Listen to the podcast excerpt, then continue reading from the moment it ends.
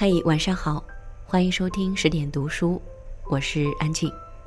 在今天晚上，安静要和你一起来分享到的一篇文章，来自松浦弥太郎。爱一本书或一个人，都要让对方活得像自己。我这个二手书店的老板的工作，就是捡回别人认为已经不重要的旧书，从中挑选，让他们继续发挥剩余价值。虽然这么说有点夸张，但把别人看过之后不再需要的书重新加以利用，就是再度注入新生命。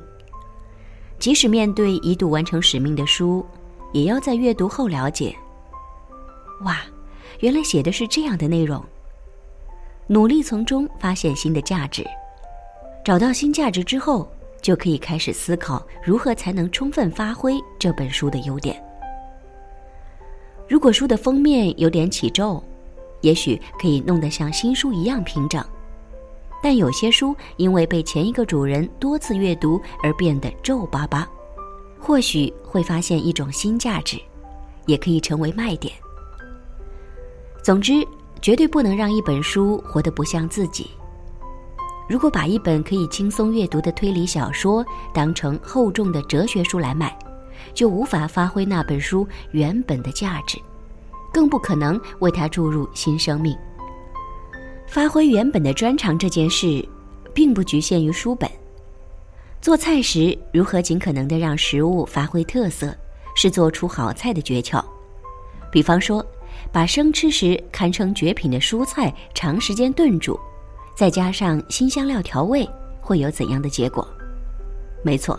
会完全毁了食材原本的特色。人际关系中最理想的相处方式就是充分尊重对方的优点。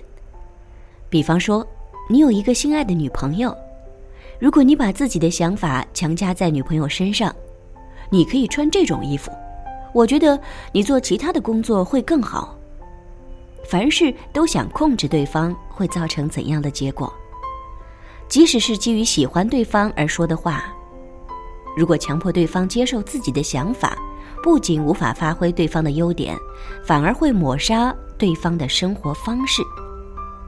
你可能以为自己深爱对方，但其实你并不爱他。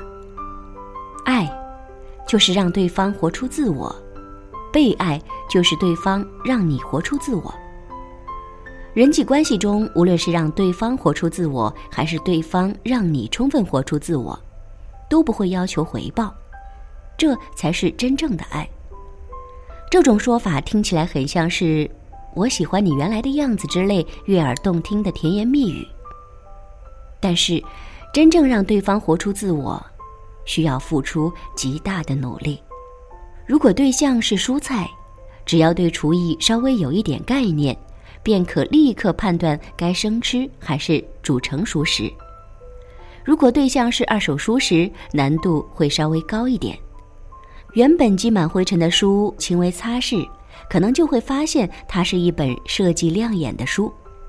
有时候，这也会成为那本书的最大特色。而且，书很奇妙，在某人眼中可能枯燥无味，但到了另一个人手上，或许可以改变他的人生。因此，邂逅也有助于发挥二手书的特色。想让一个人活出自我，发挥他的专长，是一件相当困难的事。这个世界上到底多少人活得随心所欲，同时也活出自我？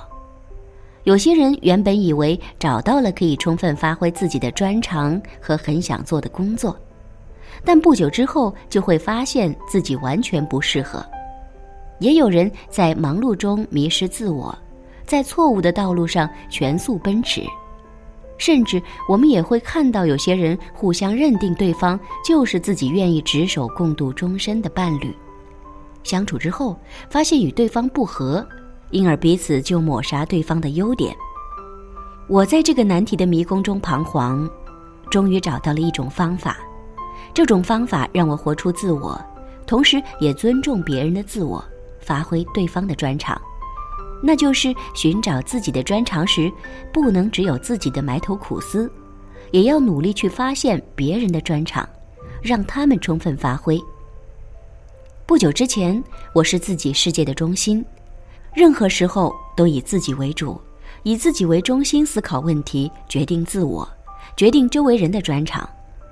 然而年过四十之后，我恍然大悟，至今为止，许多人努力发现了连我自己都不知道的专长，请和我一起思考，如何才能充分发挥这种专长。也就是说，一路走来，有许多人协助我展现长处。原本以为自己最了解自己，是靠自己的品味和判断决定了一切，现在才发现那是多么幼稚的天大误会。所以，我现在开始思考如何才能发挥他人的专长。这种态度并非只针对家人或所爱的人，无论是朋友还是工作上的伙伴。只要和我有交集，我都会努力思考如何发挥对方的特长。我不会强迫对方接受我的要求，而是只要我能力所及，就会努力让对方活出自我。假设我觉得对方走错了路，入错了行，我会绞尽脑汁的思考适合他的路，告诉对方还有这条路。我认为这就是让对方活出自我，发挥他的特长。我也可以借此活出自我，发挥所长。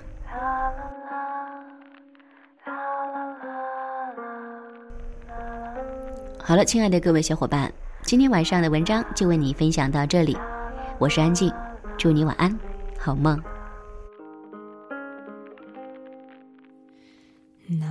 天。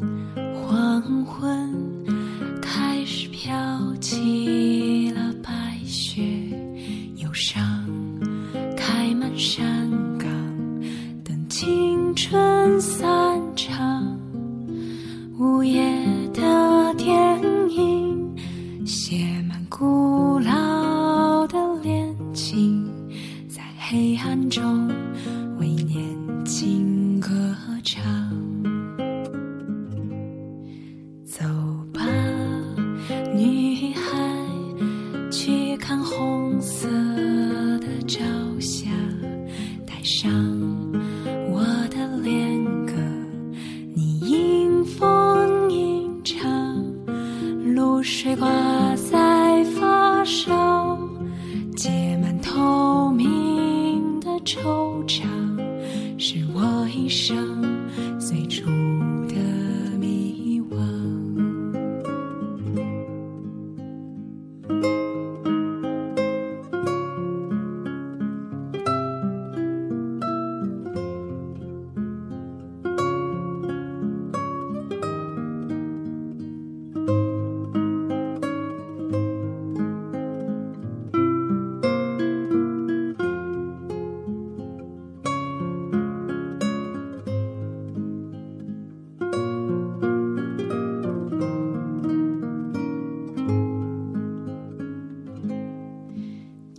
Sei.